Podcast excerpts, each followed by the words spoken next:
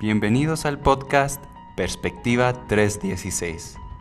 Como cristianos necesitamos ver las cosas como Dios las ve. Sabemos que esto se logra a través del estudio y meditación de la palabra de Dios. Aprender de Dios, conocer a Dios. En nuestro podcast Perspectiva 316 podrás encontrar síntesis de libros cristianos, teología al grano y charlas dinámicas todo con el fin de tener una perspectiva bíblica. Yo soy Alonso Ibarra. Y yo soy Jessica Guel de Ibarra. Y te invitamos a acompañarnos aquí en, Perspectiva 316. El día de hoy tenemos una invitada muy especial, una amiga mía, Sujei Nungaray. Estoy muy contenta de que por fin se nos hizo grabar juntas. Suje, ¿cómo estás? Hola, mi Jessie, sí, ya por fin, ¿verdad? y estoy, te doy gracias por, por esta oportunidad y eh, pues muy emocionada y nerviosa, pero como dices, pensar que estamos en una cafetería tomando el cafecito. Ay, bueno, pero, pero ahora es nada, aquí tenemos nuestro cafecito ya listos para platicar de un tema muy, muy importante y muy emocionante. Pero antes de eso, cuéntanos un poquito para que la gente te conozca, uh, de dónde eres, no sé, un dato curioso si se te ocurre. Cuéntanos de ti un poquito. Eh, pues me presento, mi nombre es Sujeinun Garay, algunos me dicen Su, otros me dicen Pris. Em, nací en Guadalajara, Jalisco, y conocí a Jessie eh, cuando estuvimos en el colegio de San Luis Potosí, en, en, las clases con el hermano Alex de consejería. Este, para mí, mi, el mejor tiempo que he tenido en mi vida ha sido esas clases, la verdad que fueron y son de mucha bendición. Y pues un dato curioso, no sé, este, a lo mejor y todos saben esto, bueno, muchos los que me conocen, yo amo los búhos, me encantan los búhos, tengo un montón de búhos y casi siempre la gente en mi cumpleaños o en Navidad o así, este, me regalan búhos, me encantan. Y pues ya, doy muchas gracias este, de nuevo a ti, mi Jessie, por invitarme, a Dios también, por permitirnos estar aquí y que esperamos que, que este podcast sea de bendición, ¿verdad? Ay, no, a ti, Suje, muchísimas gracias por acompañarnos de nuevo. Y bueno, ¿quieres presentarnos el tema del día de hoy? Sí, pues el día de hoy, como ya dijo Jessie también, este es un tema muy importante, muy tantas cosas que, que, hay por platicar de este tema y es el feminismo y el cristianismo. Así es, estaremos hablando de estas dos ideologías o estos dos ismos, ¿verdad? Por así generalizar. Eh, porque muchas veces como que decimos, o sea, como que sí, el feminismo, pero como que no. Queremos ver como hasta qué punto eh, vamos a estar comparando estos dos uh, movimientos, por así llamarlos. Y, también quiero mencionar que muchas de estas fuentes que estoy citando, que estoy mencionando, eh, saqué de artículos de, la coalición del Evangelio, igual hubo libros, podcasts, eh, muchísimas em, fuentes. Entonces, pues quiero también agradecer a eso. Y bueno, Suje, pues como ves si vamos entrando en materia.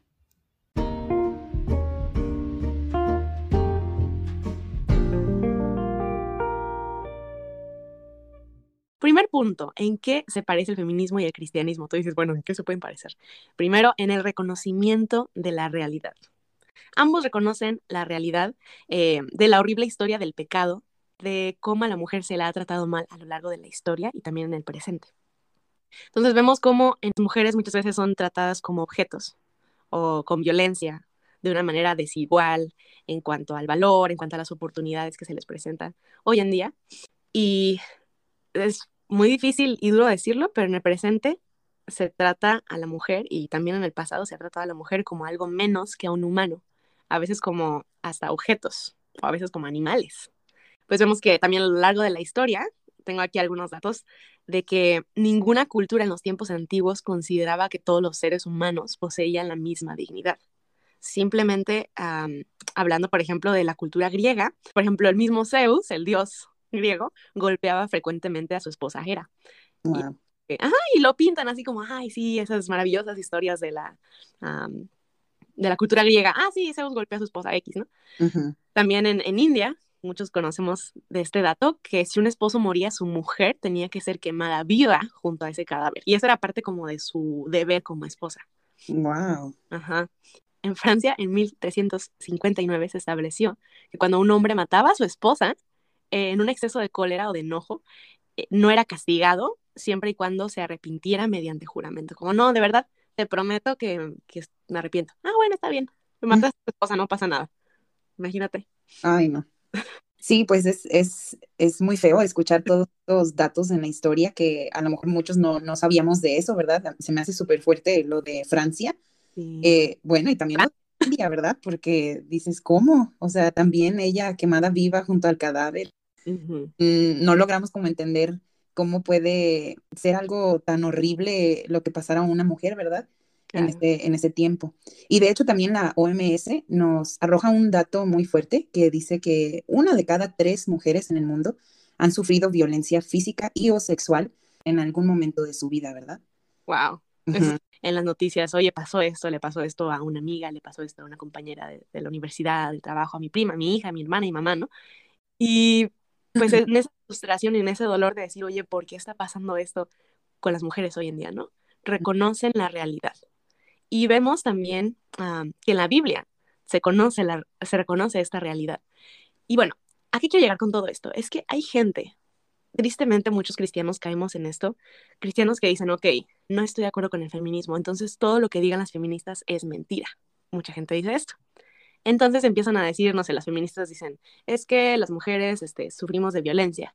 Y estas personas, hombres o a veces hasta mujeres que dicen, como que quieren defender el cristianismo, dicen, no, no es cierto. Este, sí es cierto que muchas mujeres mueren, pero también hombres, o sea, los hombres se van a la guerra y se mueren. Y pues decimos, o sea, sí, pero es diferente. Una, una fue asesinada hacia, a sangre fría cuando simplemente iba de su escuela a la casa y el otro pues fue más por motivos de, política. O sea, entiendo. Hay diferencias. Como que no hay punto de comparación ahí. Exactamente. A eso voy. Entonces, creo que tampoco estamos haciendo bien como cristianos en decir, no, no es cierto que, que las mujeres sufran una violencia exclusiva, porque la verdad es que sí, no nos hagamos tontos, ¿no?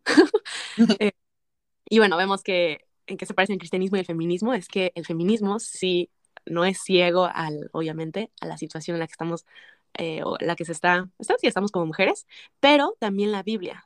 En la Biblia también vemos este maltrato hacia la mujer. Em, por ejemplo, vemos desigualdad, se me viene a la mente la historia de la mujer sorprendida en adulterio, que es interesante, que la ley decía que ambos tenían que ser apedreados, el hombre y la mujer. Y vemos cómo los fariseos solamente trajeron a la mujer para ser apedreada. Sí. Es algo interesante. Entonces el hombre, pues quién sabe, ahí andaba bien contento como si nada, y la pobre mujer allí siendo este, condenada a muerte, ¿no? Mientras, bueno, sabemos la historia, Jesús la salvó prácticamente. Pero vemos esa desigualdad que había en la cultura. Y también, obviamente, la violación, ¿no? Tenemos tantas historias en la Biblia, la de Dina, la de Tamar, eh, de diferentes mujeres que fueron violadas, ¿no? Y también este, la Ubina, eh, en jueces, ¿verdad? Que a mí, cómo me impacta esa historia cada que la leo, o sea, es tan fuerte, eh, como, no sé, ¿verdad? No sé qué, qué, habrá sentido ese hombre, pero yo digo, ay, no, qué, qué corazón para decir, tengan, o sea, no, no, no lo dañen a él, sino tengan, ahí va la concubina, ¿no? Y este, y lo terrible que, que, que le han de haber hecho a ella para que quedara pues como muerta, ¿verdad? Ajá. Murió, dice que durante toda la noche y en, y en, la mañana creo que ya la encontraron muerta.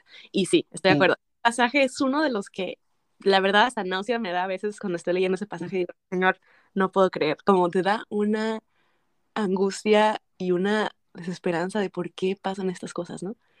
Y, y mucha gente, eh, primero hablando de los no conversos, pueden decir, ah, mira, por eso es que la Biblia, es que mira lo que te está enseñando.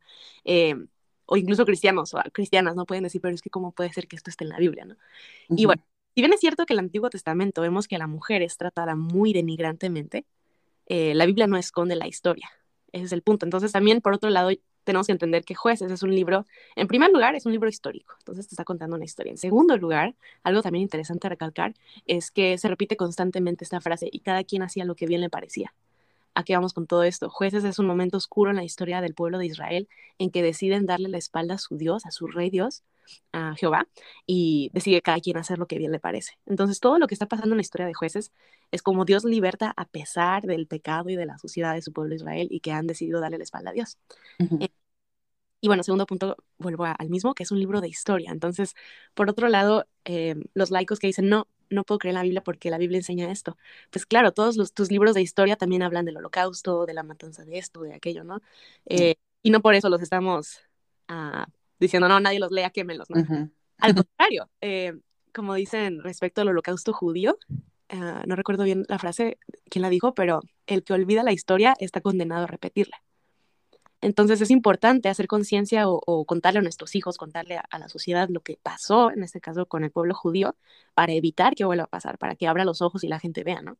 Este es el punto de la historia. Entonces el punto de aquí de jueces está, en primer lugar, está diciendo, oye, pues eso es lo que pasó, ¿no? No te voy a echar mentiras diciendo, tapando religiosamente, no, nunca pasó, las mujeres siempre aceptaron bien bonito. Ah, bueno, muy bien. Porque vemos en el presente que las cosas no han cambiado, ¿no? Em, entonces, bueno, ese es otro tema, pero es un motivo más para creer que la Biblia es real y es la palabra de Dios, porque no da para el maltrato hacia la mujer o la desigualdad ejercida contra la mujer. Sí.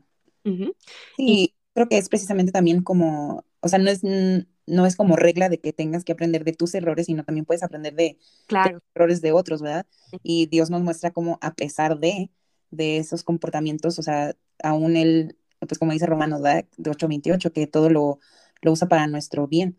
Entonces, como al final de todo eso, o sea, Dios aún puede hacer una maravilla. Ah, exactamente. Y de hecho, más adelante vamos a hablar acerca de lo que la Biblia dice respecto a la violación y bueno, en cuanto a las consecuencias que hubieron de, de que hubo de estas y otras violaciones, pero bueno, ahorita nada más estamos hablando de en qué se parece el cristianismo y el feminismo y bueno, vemos que ambos eh, no tapan el hecho de lo que está pasando con las mujeres, ¿no? El segundo punto, ¿en qué se parece el cristianismo y el feminismo? En que ambos reconocen el valor de la mujer o ambos reconocen la igualdad en valor de la mujer. Eh, la palabra igualdad es un poquito, tenemos que tener cuidado al usarla, pero bueno, la igualdad de la mujer en comparación con el varón. Vemos que en, en, el 400, en el año 400, antes de Cristo, las leyes de Bizancio establecían que, que el marido era un dios al que la mujer debía adorar. Mm. Vemos que no hay mucha igualdad en eso, ¿verdad? No. Este, incluso Platón decía que, es bien chistoso, ¿eh? Que solo los varones fueron creados directamente por los dioses y son los únicos que tienen almas. Wow. Aquellos varones que no se comportaran valientemente, en la siguiente vida o en la siguiente generación se convertían en mujeres. ¿No, castigo qué? Castigo por ser este, bien cobarde, te has convertido en mujer en la siguiente generación. Wow. Y esos son, son los pensadores a los que recurrimos hoy en día, ¿no? Como que no, es que Platón y es que, y mira lo que creen, creen que la mujer no tiene alma, prácticamente que es un animal, ¿no? Justo estaba escuchando un podcast que, que decía ahí, pues, la hermana, ¿no? Que a veces pensamos o que el aliento de vida, o que dijo el Señor que es solo como que hagamos al hombre a nuestra imagen y semejanza, ¿verdad? Y luego dice varón y hembra. Ah, ay, Fíjate, aquí voy a sacar mis amarguras. Pero hay un libro, perdón que lo voy a decir, no, que no voy a decir el título porque mucha gente lo adora ese libro, muy famoso, que es para mujeres, que dice una herejía tremendona. Dice que el hombre, el varón, fue creado a la imagen de Dios y por alguna razón, no sé de dónde saca eso la autora, dice, que es una mujer, dice que la mujer fue creada a la imagen del varón. Wow. O sea, sí, y que por eso, o sea, es una herejía tremenda. Pero bueno, creemos que la imagen de Dios en el hombre y en la mujer es lo que le da como ese ser algo más que un animal. Esa capacidad de comunión con Dios, esa capacidad de ser salvable o de ser salvo un día, y al decir que la mujer no tiene la imagen de Dios, es prácticamente decir que la mujer es un animal, ¿no? Sí. Que, tremenda. Entonces, sí es cierto, qué bueno que mencionas ese punto. Algo interesante es que esa palabra hombre es Adam, literalmente. Cuando Dios en Génesis 1.1 crea al Adam, Adam se refiere a la humanidad, como al hombre en cuanto a la palabra genérica de hombre. No, no es la palabra ish, que es varón, no isha, que es hembra o mujer, es la palabra Adam como humanidad. Entonces dice, eh, Dios creó al hombre o a la humanidad, Dios creó al hombre a la imagen de Dios y como bien dices tú, varón y hembra los creó. Entonces Adán es un varón y una hembra, así como Elohim es eh, tres en uno, ¿verdad? Sí. Entonces, muy, muy buen punto, gracias por agregar eso. Em, todos somos creados a la imagen de Dios y, vemos que también es una mentira que se nos ha, que Satanás ha querido meter en nuestras mentes, que la mujer es, no tiene la imagen de Dios, ¿no? Pero... Y todo lo que cancelamos, ¿no? Por decir eso. O sea, como tú dijiste ahorita, ¿no? Estaríamos diciendo que entonces no puede ser salva, o sea, crean solamente los hombres, o sea, que el evangelio solamente es para género masculino. Ah, ajá, exactamente. Y eh, prácticamente estamos cayendo en lo que Platón mismo creía, ¿no? ah, exactamente. Ninguna cultura en el pasado consideraba que la mujer tuviese el mismo valor que el hombre. Y el feminismo te dice, no, eso, eso no es cierto, la mujer tiene valor. Pero el cristianismo también nos enseña lo mismo. El cristianismo y el feminismo enseñan que todos poseemos un valor inherente sin importar el sexo, tu raza tu color, etcétera, todos somos valiosos, el mismo valor ante Dios y bueno, el feminismo dice, pues bueno, tú eres valioso y ya no. Y el tercer punto en que se parecen el feminismo y el cristianismo, en que ambos demandan un cambio. Ambos, ambos te dicen, bueno, primer punto, la mujer tiene valor. Segundo punto, la mujer no está siendo tratada bien conforme a ese valor que tiene. Tercer punto, entonces necesitamos un cambio, tanto en la Biblia como el movimiento feminista te dice esto no se puede quedar así, ¿no? Y bueno, ah, más adelante hablaremos de esos cambios, pero el cambio que demanda sí es un poco diferente. Em, lo que el cristianismo y el feminismo piden que haya. Muy bien, y pues ya, ya vimos en qué se parecen el feminismo y el cristianismo. Ahora, ¿nos pudieras platicar un poco, comentar en qué difieren? Ah, claro que sí. Em, hasta ahorita muchos podríamos decir, bueno, pues si el cristianismo y el feminismo se parecen en tantas cosas, pues yo puedo ser una cristiana y puedo ser feminista también, ¿no? Ahorita vamos a ver qué difieren y vamos a dejar que ustedes mismos decidan si podemos ser cristianos y feministas al mismo tiempo. Bueno, ¿en qué difieren? Número uno, en la definición del enemigo. Ok, vimos el problema de cómo la mujer es tratada de, mal tratada, ¿verdad? ¿Quién tiene la culpa? Betty Friedan fue una feminista muy famosa en Estados Unidos y ella viajaba por todo Estados Unidos dando pláticas acerca de por qué las mujeres vivían con una insatisfacción tan tremenda en aquellos años, ¿verdad? Que creo que no ha cambiado mucho, pero bueno. Em, decía que muchas amas de casa se sentían vacías, no tenían ánimos, este, estaban como deprimidas, o no tenían personalidad, estaban tristes y pues no sabían cómo llamar a este vacío que ellas tenían, a ese dolor, a esa tristeza que tenían. Entonces Betty Friedan dijo, bueno, pues ¿cómo le llamamos a este problema? Pues el problema que no tiene nombre. Ah, que ahora sí ya tiene nombre, ¿verdad? Exactamente. Y ya las, feministas lo han llamado él.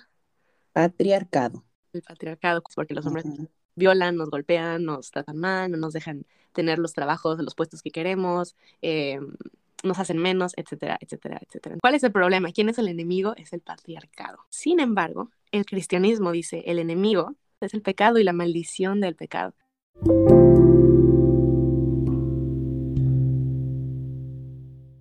En Génesis encontramos esta frase que dice, tu deseo será para tu marido y él se enseñoreará de ti. Cabe recalcar que estas palabras que Jehová le dijo a Eva no son en sí una maldición, la Biblia es muy clara cuando dice que Jehová maldijo la tierra y maldijo a la serpiente, pero no dice que maldijo al hombre y a la mujer. Em, más bien dicho, Jehová está, creo, creo yo, anunciando o mencionando cuál va a ser la consecuencia del pecado de Adán y Eva. Y a cada uno les menciona cuál va a ser su consecuencia. Y la Biblia dice que Jehová dice, tu deseo será para tu marido y él se enseñoreará de ti. Personalmente yo no creo que allí habla acerca de la, sumisión, porque en primer lugar no es una maldición, así como el ser cabeza no es una maldición, son roles que Dios había dado desde antes, pienso yo, porque primero creó al hombre y luego a la mujer. A lo que voy es que yo no pienso que esta frase signifique que em, Dios está en este, en este pasaje poniendo a Eva bajo sumisión de, de Adán, sino que, de nuevo, está mencionando cuál va a ser la consecuencia del pecado de Eva y dice, tu deseo será para tu marido y él se enseñoreará de ti. ¿Ubicas que esa frase se repite en otro pasaje de Génesis? Sí, en la historia de Caín y Abel, ¿no? Ajá, exactamente. A veces ignoramos esta historia y nada más queremos interpretar qué significa en cuanto a Adán y Eva, pero no lo consideramos en cuanto a Caín y Abel. Eh, vemos cómo Caín mata a su hermano y dice la frase, te enseñorearás de él prácticamente vas a tratar como un animal a tu hermano, vas a enojarte tanto con él que vas a actuar violentamente con él hasta el punto de matarlo. Y vemos que esta frase, esa palabra, enseñorear de, también se usa en el contexto de Adán y Eva con los animales. Dice, tú te enseñarás de ellos. Entonces, prácticamente lo que esto significa es enseñorearse de, poder decirse tratar como un animal a. pues no es excusa que el varón trate así a la mujer, ¿verdad? No estamos excusando em, que a lo largo de la historia, generalizando bastante, el varón abuse así de la mujer y la trate pues como un animal en muchas ocasiones, pero sí estamos explicando el origen, de dónde empezó todo esto, y es en el libro de los orígenes, en Génesis, donde se narran los inicios de la humanidad, también se narra el inicio del maltrato hacia la mujer. Es el pecado y las consecuencias que trajo el pecado. Ellos son los enemigos de la mujer. No es en sí el varón o no es el patriarcado, es el pecado y la maldición del pecado.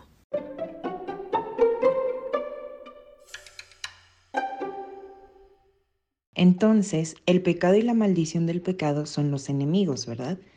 Pero ¿tenemos algún otro enemigo? Eh, sí, de hecho sí. Este tema es súper interesante. En Génesis vemos que antes de que el pecado entrara en el mundo por medio del hombre, Satanás engañó a la mujer.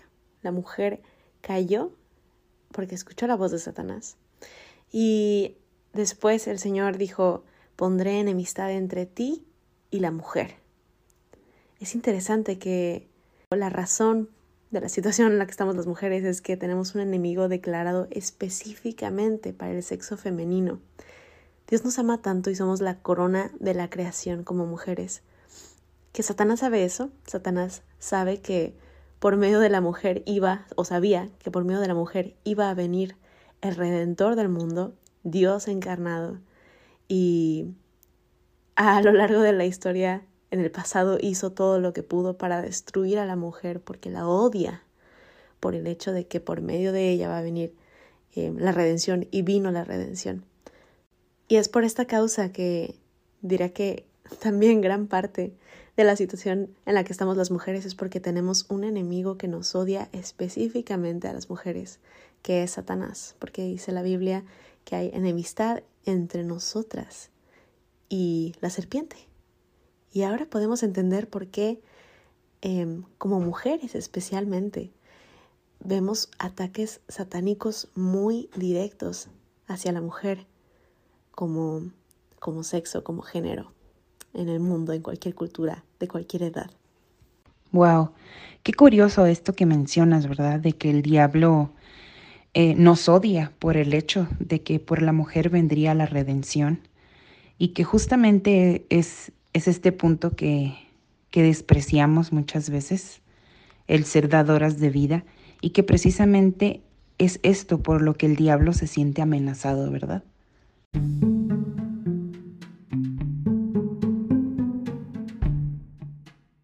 Muy bien, Jessy, pues este, ¿hay más puntos, más cosas en que difieren el feminismo y el cristianismo? Sí, eso está bueno. El siguiente es los fundamentos en que basan tus afirmaciones y creencias. Ahí te va. ¿De qué estamos hablando? Bueno, ya vimos que la mujer tiene valor. El cristianismo y el feminismo dicen la mujer tiene valor, la mujer es importante, la mujer es un igual en valor. Eh, y ok, estamos de acuerdo con eso, todos estamos de acuerdo. la mayoría, ¿verdad? Ahora, qué bonito que dices eso, feminismo, pero a ver, dime los fundamentos en que basas tus afirmaciones. Vemos que el movimiento feminista desde hace muchos años le ha dado la espalda a la Biblia y ha negado al Dios de la Biblia. Por otro lado, ha abrazado al humanismo y sus teorías, como entre ellos la teoría de la evolución. Pero aquí hay un problema.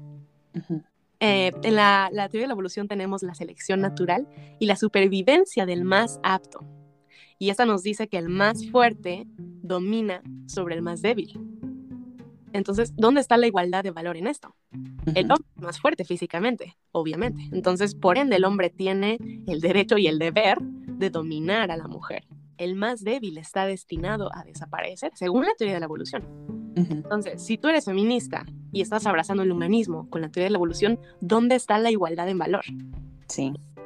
Segundo punto, si somos todos animales, según la teoría de la evolución, ¿por qué nos molesta que los hombres se comporten como animales? Mm. anoche estuve leyendo em, en el New York Times que muchos científicos dicen que tienen un sano respeto por el pensamiento darwiniano y que lo toman como una pauta para interpretar el comportamiento humano. ¿Ok? Mm. Como los animales se comportan, también los humanos nos comportamos. Y entonces ellos buscan comprender las tendencias humanas eh, que ya tenemos innatas, observando a los gorilas, a los chimpancés. Y en este reino animal, los machos son dominantes y bastante agresivos con las hembras. Igualmente, los machos quieren esparcir su semilla y por eso tienden al libertinaje sexual a costa de las hembras. Entonces, siguiendo con el raciocinio y la lógica de la llamada ciencia de, la teoría de la evolución eh, del darwinianismo, eh, los varones son violentos con las mujeres porque así ha sido desde que éramos animales, desde que éramos changos, eh, y así debe ser, ¿no? Entonces, ¿cómo se puede levantar un humanista y decirte está mal que el hombre maltrate a la mujer? Si en el reino animal no está mal o es normal, más bien dicho, por qué no es normal y por qué no es aceptado que un hombre, un varón, trate mal a, una mujer, ¿no? Siguiente, si somos animales, ¿por qué nos molestan los roles de género? Estaba casi que atacada de risa anoche leyéndole a mi esposo como, wow, este triste Discovery Channel es lo más machista que he visto en mi vida, ¿no? a ver, se llama Lion Alert, lo que estaba leyendo, pero es prácticamente como información de la vida de los animalitos de los leones, ¿no? Y, la pauta en el reino animal es que el líder, el alfa, siempre es el macho. Eh, normalmente, digo, podrá haber sus excepciones, pero todos tendremos que googlearlas. es difícil encontrar donde la macha alfa es mujer, ¿no? Entonces, normalmente la regla es que es el macho alfa el líder. Eh, dice, esto tanto en las manadas como en la familia, donde, cito, la cabeza de la familia siempre es el macho. Es el rey de la manada y su trabajo es proteger a las leonas y a sus cachorritos. Las hembras, por otro lado, se encargan de cuidar a los cachorros y también tienen que buscar comida para alimentar al resto de la manada. Y bueno, da más información, pero se me hizo muy interesante. Y si damos estos roles ahora al, al, humano, no hombre, qué machista eres, ¿cómo te atreves a decir que el hombre es el que trae el sustento del hogar, la mujer se encarga de la comida y de cuidar a los, a los pequeños, ¿no? Pero prácticamente eso es lo que están predicando los darwinistas, o sea, decimos, estamos buscando estudiar a los animales para ver por qué nos comportamos los humanos así hoy en día, y pues vemos aquí. Entonces, ¿por qué nos molestan los roles de género? ¿Por qué nos molesta que los hombres se comporten como animales? Y tercero, si somos animales, ¿por qué nos molesta que nos traten como animales? Regresando otra vez a este tema. Eh, en el reino animal, obviamente, se matan entre unos y otros. Normalmente el débil, obviamente, es el que termina muerto, el que termina aplastado, el que termina abusado. Y pues es simplemente una cuestión de evolución. Ah, igualmente, hoy en día podríamos decir la violación, la situación laboral, de que las mujeres no tenemos las mismas oportunidades. Si nosotros estamos abrazando este, esta teoría de la evolución, podemos decir, bueno, pues es simplemente porque el hombre es más fuerte y tiene más la capacidad y pues ni modo, ¿no? Em, es cuestión de roles. Si somos animales, ¿por qué nos molesta que nos traten como animales? ¿Dónde está la igualdad de género en la teoría de la evolución, en el humanismo y por ende en el feminismo? Y volvemos a lo mismo, ¿verdad? Que decíamos al inicio acerca de, esas mujeres en la India que eran quemadas vivas al lado del esposo, ¿verdad? Y también lo que decía Platón, que, que había que adorar al hombre, ¿verdad? Porque era el único que tenía alma, nosotras somos personas desalmadas. sí, y realmente esto es a lo que nos lleva el sacar a Dios de la ecuación y decir, bueno, somos animales, ¿no? Eh, entonces, si, no, si, somos animales no tenemos valor. Ahora llegamos al, al argumento moral, ¿no? Si no hay un Dios, ¿por qué me, ¿cómo puedes decir que está bien eh, esto y que está mal esto, ¿no? ¿Cómo puedes decir que está mal la violación, el homicidio, el feminicidio? Sí, o sea, si no hay reglas, no hay cómo romperlas. ¿no? Si no hay un dador de moral, ¿verdad? Si no hay un ahí arriba que te diga que está bien y está mal hacer esto, entonces no hay bien y mal definidos. Y todo es cuestión de cómo te sientes. Ay, es que pues tengo ganas de violar a esta muchacha, pues la viola, ¿no? Pero no está mal porque no hay un Dios. Entonces vimos que el feminismo no puede basar sus argumentos en decir que la mujer debe ser tratada de manera igual, como un igual, o hasta con más respeto y amor y honra todavía, sino al contrario, si somos, em, regresamos al punto de que el feminismo ha abrazado la teoría de la evolución y ha abrazado el humanismo y ha abrazado el darwinismo para darle la espalda a la creación y al Dios de la Biblia, ¿no? Y vimos que no pueden basar sus afirmaciones en decir que la mujer es valiosa y que no se le debe tratar incorrectamente. Pero el cristianismo sí tiene bases para las afirmaciones que hace. Eh, el hecho de saber que somos creadas a la imagen de Dios, de hecho, era un shock para la cultura antigua. El hecho de decir la mujer es creada a la imagen de Dios era como, no, no te lo puedo creer. Incluso para Platón, ¿verdad? Este, las afirmaciones que Jesucristo hacía era algo, algo impactante en, en esos días. Todos poseemos un valor inherente los orígenes de este principio no radican en la Revolución Francesa, no radican en la Declaración de Independencia, sino en la Biblia. De hecho, es algo curioso, pero el feminismo viene de países ex cristianos. ¿De mm. dónde la idea de que la mujer era valiosa, de, que a la mujer se le debía tratar con respeto y dignidad, pues de la Biblia, del cristianismo. Vemos que en las islas, eh, en los países, en las culturas donde no hay cristianismo, se le trata a la mujer, entre más alejados estén de la verdad del Evangelio, peor se va a tratar a la mujer. Sí. Y las personas de ambos lados del debate actual sobre el género y la sexualidad dependen de ideas cristianas sobre la dignidad del ser humano y de la mujer. Ahora vemos que en la antigüedad el cristianismo rechazó el modelo cultural de la época y en lugar de mirar a la mujer como inferior, el cristianismo dio pauta para, en vez de verla como una posesión, verla como un ser creado a la imagen de Dios. Somos portadoras de su gloria, de su majestad y de su imagen. y, haciendo una pausa ahí, Jessie, o sea, ¿por qué encontramos estas historias, ¿verdad? De Dina, de la concubina, de, ajá, todas ellas, ¿verdad? Que pasaron por cosas muy, muy desagradables. Ajá.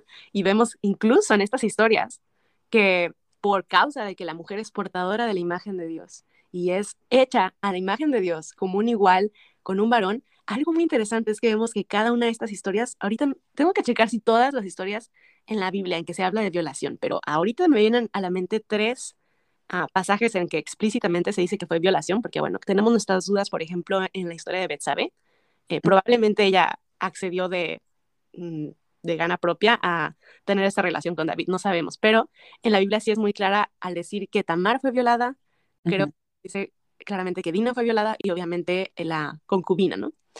Y en estas tres historias, me viene a la mente, las tres tenemos una guerra civil o una guerra entre países. A lo que quiero llegar es que, bueno, ahorita voy a estacionarme en la historia de la concubina vemos que en la concubina a veces nos quedamos tan, tan en shock por lo que sucedió que casi, casi que cerramos la Biblia y decimos, no, ya, este, no quiero leer más. Pero leemos en ese mismo capítulo y en el siguiente cómo eso causó una guerra civil. Todo el pueblo de Israel se fue contra Benjamín, que fueron los ah, hombres de la tribu de Benjamín los que hicieron esto a la concubina, que fueron varios.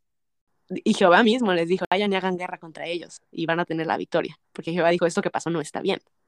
Se hizo conciencia, ya sabemos que por, por todo Israel se mandaron aparte, partes de como el brazo, a uno le llegó al otro el pie, ¿no? De, la concubina para que, ella O sea, no paró ahí, ¿no?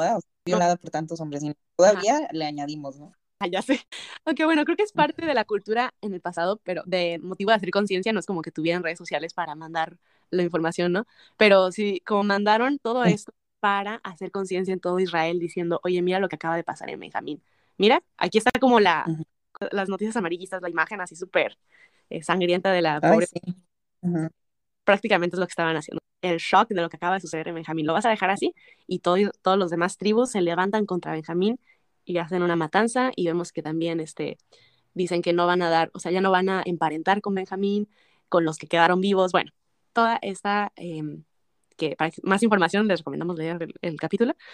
Pero tanto allí como en la historia de Dina, los, sus hermanos toman venganza y creo que también exterminan a todos los varones de este pueblo de donde este muchacho eh, deshonró a Dina. Igualmente Tamar, vemos que otra guerra civil que separa el reino del norte con el reino del sur. Em, entonces, a lo que quiero llegar con esto es que incluso por causa del valor que Dios tiene con la mujer, Él hace justicia con el violador en la historia de la Biblia. Y no solo Dios hizo justicia en estas historias, sino que incluso usó mujeres para ejercer esa justicia. por ejemplo, en, en este mismo eh, libro, el libro de jueces, Débora, tres mil años antes de que la primera juez de la Suprema Corte de Justicia fuese una mujer, Débora, como líder militar y como dirigente de una corte, eh, una líder política muy efectiva trayendo paz a la tierra. Eso tres mil años antes. La Biblia sí tiene un fundamento y es el fundamento sobre el cual los cristianos y el cristianismo te dice que la mujer debe ser, tratada con respeto, con honor y con dignidad. Vimos que la justicia que se impone en la Biblia, por ejemplo en el caso de la violación, eh, la violación y la violencia contra la mujer estaba a la orden del día, todavía en, el Nuevo Testamento, y es justamente lo que prohibió el cristianismo. Ahora el varón debía entregar su vida para amar y cuidar a su esposa, incluso estar dispuesto a dar su propia vida por ella, que era algo eh, hasta ofensivo para el varón escucharlo en ese momento, ¿no? La fragilidad de la mujer no le da permiso al hombre para dominarla, sino para mostrar su honor. Y como dice ahí en primera de Pedro, ¿verdad? 3.7, que como a vaso más frágil la trate. Ah, exactamente. Y de hecho también dice que va a haber una consecuencia por no tratar a tu esposa con respeto y con honor y que dice que Dios no me es como esposo hasta que la trates bien. Em, igualmente, respecto a la violación, la Biblia les prohibió el usar esclavos o prostitutas, ya sean hombres o mujeres, em, como prostitutas y les pedía ser fiel a su esposa, a una esposa y mantenerse virgen en el matrimonio. Y también como hablando del matrimonio que permitían, ¿no? Lo, ese unión entre un, pues, de edad, un niño, ¿verdad? Con un adulto. Ajá, sí, exactamente. Los romanos casaban a sus hijas antes de la pubertad, pero el cristianismo abrió la puerta para poder casarse después. Incluso también uh Corintios dice que la mujer puede elegir con quién casarse, con quien ella quiera, que es algo que tampoco era, o sea, era impensable en aquellos momentos también. Em, respecto a las enseñanzas del matrimonio, también la Biblia dice que eh, no solamente el cuerpo de la esposa le pertenece al esposo, que sí, pero también dice que el del esposo le pertenece a la esposa. Em, y también es interesante, respecto al tema de la sumisión, es un lenguaje que llega a ofender a mucha gente, pero igualmente al varón le ofendía en aquel entonces el punto de dar su vida por su esposa, el punto de morir por su esposa y de amarla como Cristo amó a la iglesia y se dio a sí mismo por ella. Lo interesante es que esta era la frase, la, parte radical del texto. No era como hoy en día el someterte a tu esposo, esa es la parte radical para nosotras. Pero en ese entonces, radical era, ah, pues sí, de hecho, este, yo le golpeé a mi esposa todos los días, pero me está diciendo que la ame, que la trate como un humano, que la trate con valor. es el cristianismo el que vino a cambiar todo esto. Así igualmente la voz, ¿verdad? Que le ha dado la, palabra de Dios a las mujeres, que fueron las primeras en presenciar la resurrección de nuestro Señor. Qué maravilla, qué privilegio, qué... Ay, no, que nada más quiero pensar en la emoción que debieron haber sentido. Em, lo interesante es que Jesús mismo les dice a ellas que vayan y proclamen su resurrección. En ese entonces, el testimonio de una mujer en un... ¿Cuál es la palabra? Como en un juicio no era válido. O sea, la mujer no tenía voz. Pero Cristo en su soberanía y en su amor decide presentarse a una mujer a una costa de que su testimonio no sería válido, a diferencia de que se hubiera presentado un varón, ¿no? Em,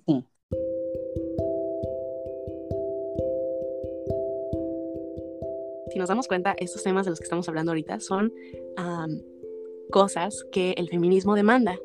El feminismo demanda que se haga justicia a las violaciones, demanda que los matrimonios infantiles o la prostitución se acabe, demanda que se le dé una voz y un voto a la mujer, demanda que se le dé educación, que se hagan leyes para proteger a la mujer. Entonces ahí estamos viendo cómo la Biblia, muchísimo antes de que existiera el feminismo, ya estaba ocupándose de esto. En cuanto a la educación, si vemos en la historia de María y Marta, vemos que Marta estaba sirviendo a Jesús y María estaba a los pies del maestro escuchando. En la cultura de hecho se esperaba que María no estuviera aprendiendo, sino que estuviera trabajando, estuviera sirviendo. Pero vemos que Jesús no regaña a María por estar, por así decirlo, estudiando y aprendiendo, sino a Marta por no estar haciendo lo mismo.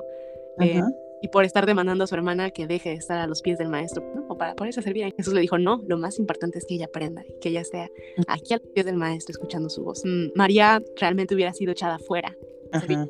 Jesús aún también quería cambiar nuestra perspectiva como mujeres, ¿no?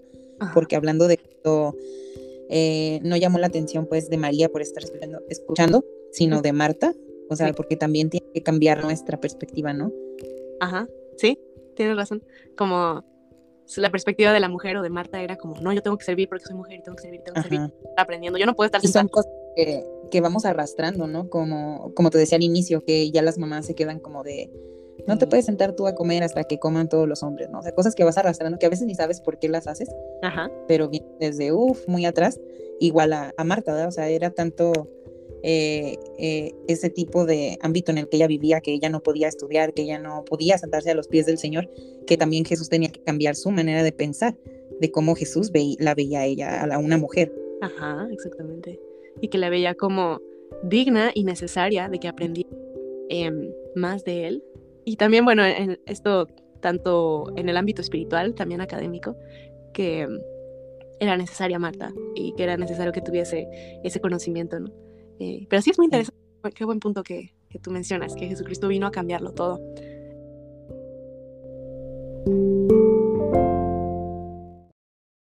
Vemos respecto a las leyes, em, no recuerdo si es en Éxodo, Deuteronomio, en algún pasaje por allí, sale que hay unas mujeres, unas hijas de cierto hombre que fallece, que ah. no podían quedarse con la herencia de su padre, porque eran mujeres.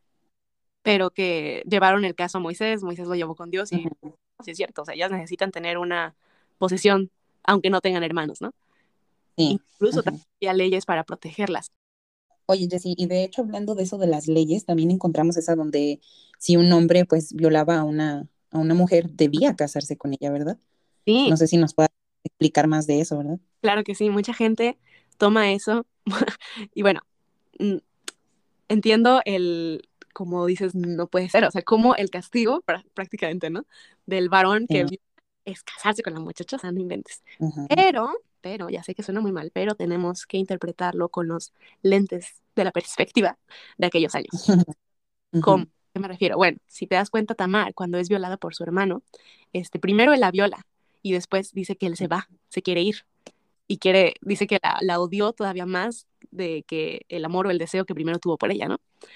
Eh, y recuerdan, y que después simplemente quiso desecharla y que Tamar le dijo, lo que estás haciendo ahorita es todavía peor que la violación que acabas de cometer contra mí. Entonces, ahorita, como lo que más se predica y lo que más anhelamos como mujeres, o una de las cosas que más anhelamos, es como eh, paz mental, ¿no? Como salud emocional. Eh, ah, ok, sí. Entonces, pues obviamente para ti no, tu salud emocional no va a estar súper genial si te casas con tu violador. Pero, no. Pero en ese entonces lo más importante y lo máximo para una mujer específicamente era el honor. El honor de una mujer. Entonces el hecho de que se supiera que había sido violada o que no era virgen y, no estabas casada era como lo peor que te podía suceder en la faz de la tierra, lo peor. O sea, ni tanto la violación en sí, pero el hecho de perder tu honor y tu dignidad era lo peor para una mujer. Entonces, justamente Dios hizo esta ley para proteger a la mujer de perder ese honor y esa dignidad que ella misma anhelaba tener. No es tanto que Dios, a ver, a veces creemos y más los laicos, pero también como cristianos creemos que es Dios mismo el que está diciendo, no, pues ahora por violada, pues ahora te casas. No, no, no. Es porque la mujer eso es lo que quería.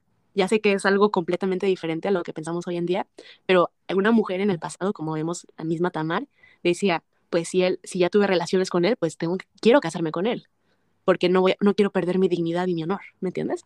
Es un poquito parecido a cuando la muchacha se embaraza y se casa con el chavo es como, pero ahorita la dignidad y el honor no tiene para nada, nada que ver de qué tan fuerte era antes, ¿no? Entonces, lo que la mujer violada anhelaba, aunque suena muy extraterrestre para nosotros, lo que ella anhelaba era poder eh, casarse con este hombre. Era lo que ella quería. Y el hombre a veces, el violador decía, no, este, pues yo ya hice las mías y yo no, yo no quiero tener el, la responsabilidad de cuidar. Yo nada más quería pasarla bien un rato, me voy, ¿no? Pero la ley decía, no, no puedes hacer eso, tienes que ver por ella, tienes que cuidar por ella cuidar de ella. Entonces, esa ley, de hecho, fue hecha para proteger a la mujer, no para dañarla, no para proteger al varón, sino el, lo contrario. No como para atormentarla, ¿verdad? O sea, sino para poder protegerlo, o sea, no... Ajá. Ajá, para guardar el honor que ella quería mantener. Entonces, simple, sí, ya sé que suena muy raro, pero simplemente vean la historia de Tamar y vean cómo ella le rogaba a su hermano que se casara con ella como no me dejes así, por favor, o sea, lo que me estás haciendo ahorita es peor que la violación. Y en nuestra cosmovisión del siglo en el que vivimos, lo, la violación es como el mal máximo, ¿no? Y lo que queremos es que esté fuera, que lo maten, este, que le hagan lo mismo casi, casi, ¿no?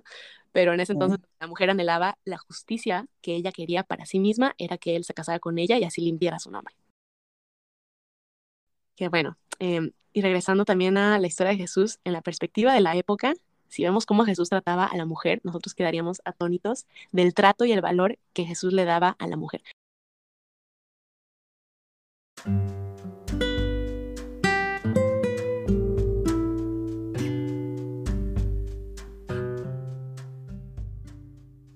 Si pudiéramos leer la historia de Jesús desde una perspectiva de la época, realmente es que lo que pasa es que leemos la Biblia con los lentes o con la perspectiva de hoy en día, de ahorita, ¿no? pero si pudiéramos por un momento ponernos la perspectiva de ese entonces, quedaríamos atónitos del trato y el valor que Jesús le da a la mujer. Si vemos, Jesús recibía a las mujeres despreciadas, a las tachadas totalmente impuras, a las que no tenían valor. Recibía a niñas, a prostitutas, a extranjeras, a mujeres contaminadas, a casadas, a solteras, a mujeres emocionales, enojadas, quejumbrosas, sanas, enfermas, discapacitadas. Jesús siempre las trató con amor y con respeto. Y si te das cuenta, en ese entonces el varón ni siquiera se dirigía a una mujer en público. Era algo como, puedo hablar con una mujer en público, lo tenía que hacer en su casa con su esposa. Eh, pero Jesucristo le dio ese valor a la mujer. Y justo me viene a la mente también cuando, por ejemplo, la mujer con el flujo de sangre, que antes era pues inmundo, ¿no? O sea, no podían si tú tocabas a una mujer así, pues también eran inmundos.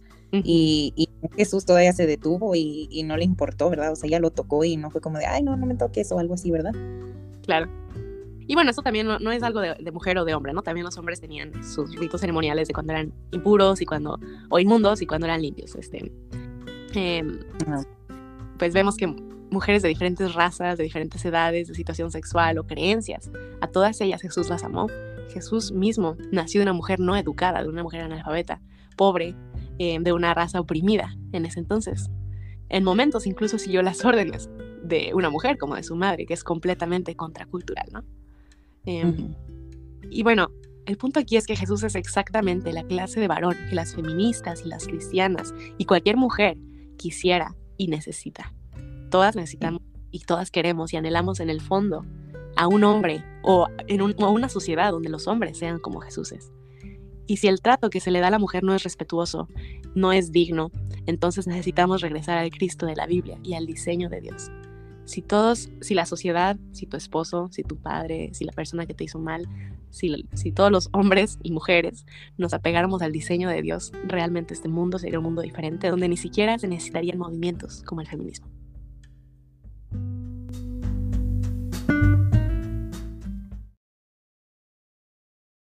Muy bien, Jessie. ¿Hay alguna otra cosa en la que se difieren? ¿El cristianismo y el feminismo? Sí. Bueno, ya vimos el feminismo no puede basar sus afirmaciones de decir que la mujer es valiosa, el cristianismo sí. Segundo, el feminismo em, dice que el problema es el patriarcado, mientras el cristianismo dice que es el pecado. Tercer punto en que difieren son las respuestas que plantean a los problemas que estamos viendo hoy en día, al problema que vemos de, cómo se trata la mujer, ¿no? Y aquí es donde creo que separamos mucho el cristianismo y el feminismo.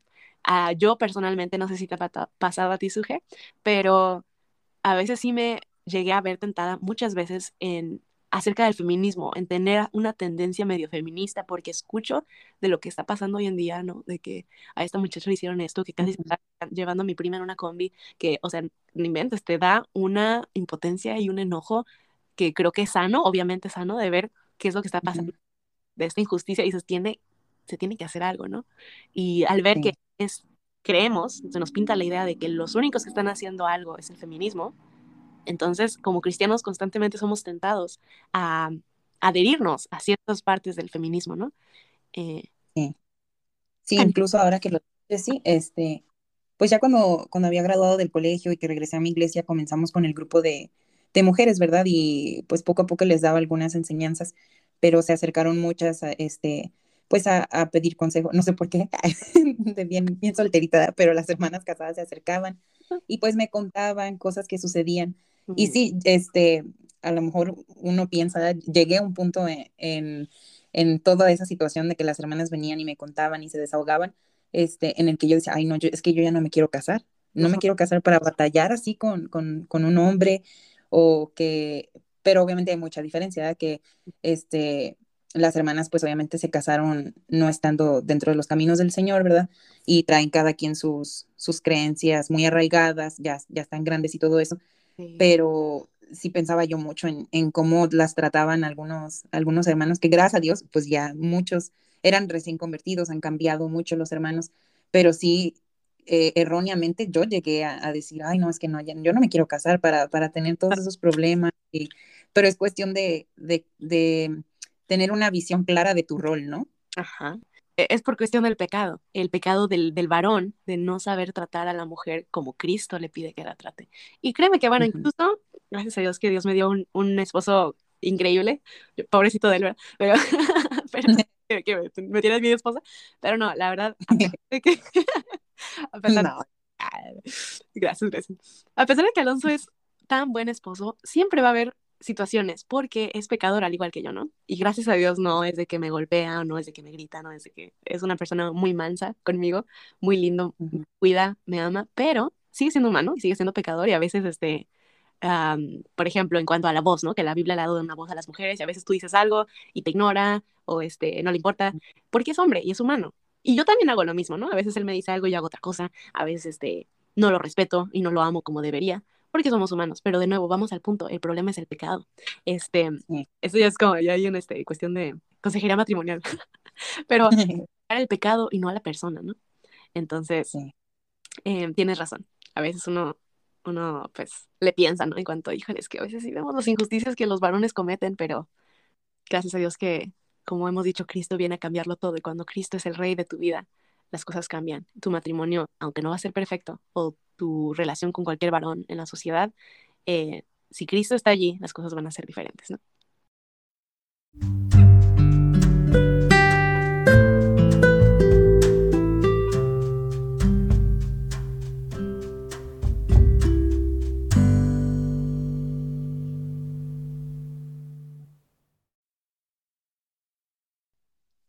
El tercer punto, después de este rodeo choro mareador, es la interpretación y la solución de los problemas.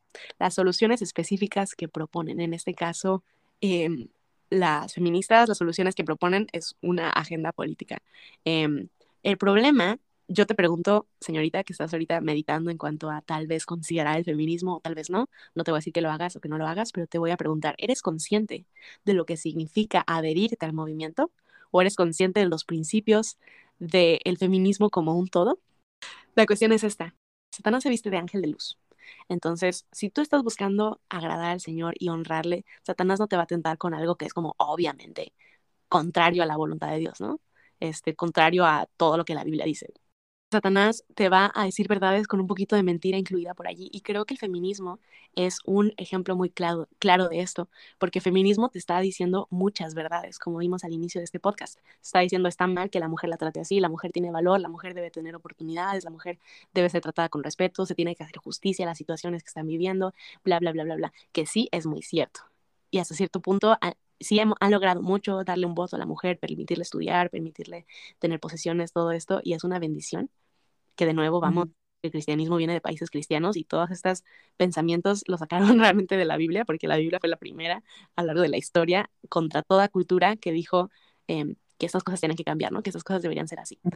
Pero bueno, punto es, el feminismo te dice, voy a decirte muy exagerado, yo creo que es menos, pero digamos, el 90% de verdades para enganchar cristiana y decirte, oye, esto es esto que está pasando, ¿a poco no estás de acuerdo? No, pues claro que estoy de acuerdo, claro que estoy de acuerdo que tiene que haber un cambio, que tiene que hacerse justicia, que tenemos que vivir este, en seguridad y protegidas y esto y esto y el otro. Ok, pues ¿estás segura? Si tú crees que las mujeres deben de ser tratadas así y protegidas, pues entonces hazte feminista. Ah, bueno, ok, me hago feminista, voy a las marchas, todo bien bonito, y de repente sacan sus carteles del, del aborto.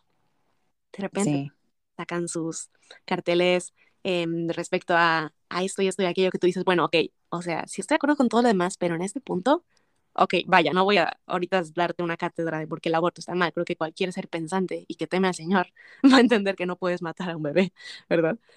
Que estás violando uno de los mandamientos, primeros mandamientos y más lógicos de toda ley moral y de la palabra de Dios, que es no matarás. Entonces no voy a hablarte de por qué mal. Yo considero y espero que las personas que están escuchando este podcast están ya de acuerdo con esto y probablemente hagamos en un futuro un segundo podcast hablando un poquito más de la parte práctica del feminismo. y estamos hablando un poquito más de la parte filosófica, ¿no? De lo que significa el feminismo. Em, pero bueno, regresando al tema. Entonces creo que el feminismo te vende esta, esta verdad a medias, ¿no?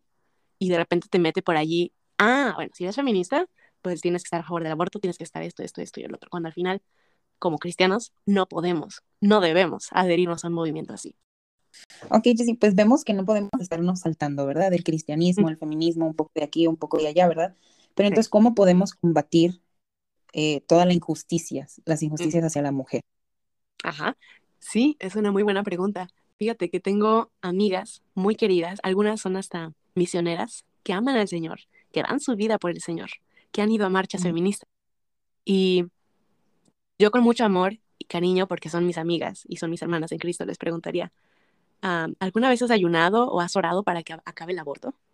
¿Alguna vez has orado para que acaben las violaciones, para que se haga justicia? Porque recordemos que las armas de nuestra milicia son poderosas en Dios. Y nosotros no podemos cambiar las cosmovisiones o transformar las culturas o salvar la vida de millones de niños. No podemos reformar el poder judicial, no podemos fortalecer la legislatura, movilizar a la población, no podemos curar las interminables heridas ah, del, pecado, del machismo, como lo quieras llamar, eh, la sangre que se ha derramado, pero Dios puede hacerlo. Si dejamos de confiar en nosotras mismas y nos volvemos al Dios de la Biblia, si clamamos a Él y rogamos porque estas personas que están haciendo estas injusticias, estas violaciones, estos feminicidios, sean salvos y que Dios transforme sus vidas, que Dios traiga paz a nuestros países, que empecemos nosotras poniéndonos de rodillas en vez de ir en una marcha en, en, enojo y en ira a desquitarte y en rayar monumentos y en hacer desastres. Entiendo que son movimientos políticos, pero antes de cualquier movimiento político somos hijas de Dios y somos cristianas y debemos usar estas armas de milicia poderosas en Dios que tenemos, que es la oración, que es el ayuno, que es el evangelizar, el, compartir el, evangelio a otras personas para que conozcan de él y para que sus vidas cambien, así como la de nosotros ha cambiado. Volvemos a que él fue el que inició todo, él fue el que comenzó a traer esta justicia de la manera correcta a la mujer, ¿verdad? Desde que él estaba aquí en la tierra físicamente, ¿verdad? Que aún ahora él ya nos dejó a su Espíritu Santo y dice que él sigue sentado trono y esas armas que él nos dejó, como dices tú, ¿verdad? Podemos orar, podemos hacer todo eso y él puede seguir haciendo ese cambio, o sea, no nada más es el que vino a hacer mientras estuvo en la tierra, sino todavía continúa, ¿verdad? Exactamente. Y la manera de contrarrestar el reino de Satanás, de pecado y de injusticia es que el, el reino de Cristo crezca, como oramos, venga tu reino, Señor, reina sobre esta tierra, reina en los corazones de cada persona. Y regresando a la pregunta que hacía Betty Friedan, que se preguntaba acerca del problema que no tiene nombre, ¿por qué las mujeres viven con esa insatisfacción y este dolor? ¿Qué es lo que va a traer felicidad y plenitud a la mujer? Em, ¿Qué le va a dar propósito y significado?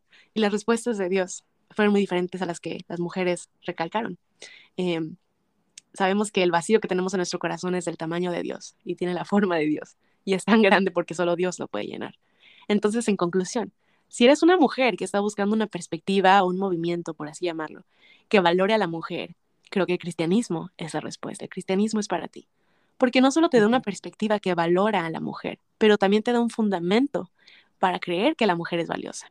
Mientras otras ideologías, otras religiones o movimientos liberales nunca te van a dar ese fundamento porque como veíamos es un combo, es como cuando yo me caso con mi esposo, me caso con las cosas buenas, pero también las cosas malas, ¿no? Los defectos. Igualmente, cuando te casas con el feminismo, te estás casando también con estos puntos acerca del aborto, con estos puntos acerca de que se encueran en las calles, con estos puntos de que van y orinan en iglesias, bueno, en fin. Entonces, este, obviamente sabemos que el cristianismo como, ¿qué diremos? Como una institución muchas veces ha sido muy mal representado porque somos y seguimos siendo humanos pecadores, pero del cristianismo que yo estoy hablando es el que Dios nos pide vivir, el que Dios quiere establecer en, su reino, cuando Él reina en nuestras vidas. Entonces es cuando vamos a poder vivir en esta que ahorita llamamos utopía, ¿no? De un mundo perfecto. Este, pero mientras tanto podemos empezar a hacer la diferencia en nuestras vidas, en las vidas de la gente que está cercana a nosotros y en nuestra sociedad, orando y actuando para buscar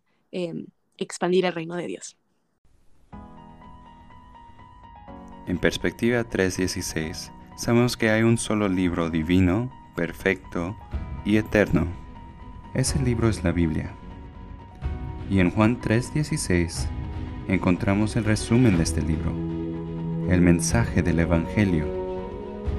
Tú y yo estamos perdidos en pecado, condenados a la muerte eterna en el infierno. Ni nuestras buenas obras, ni ninguna iglesia puede rescatarnos. Pero Dios nos amó tanto que dio a su Hijo Jesucristo para morir y resucitar por nosotros. Y si ponemos nuestra fe en Él, no seremos condenados, pero tendremos vida eterna.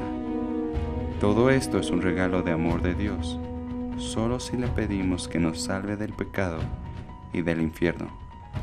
Gracias por escuchar. Perspectiva 316.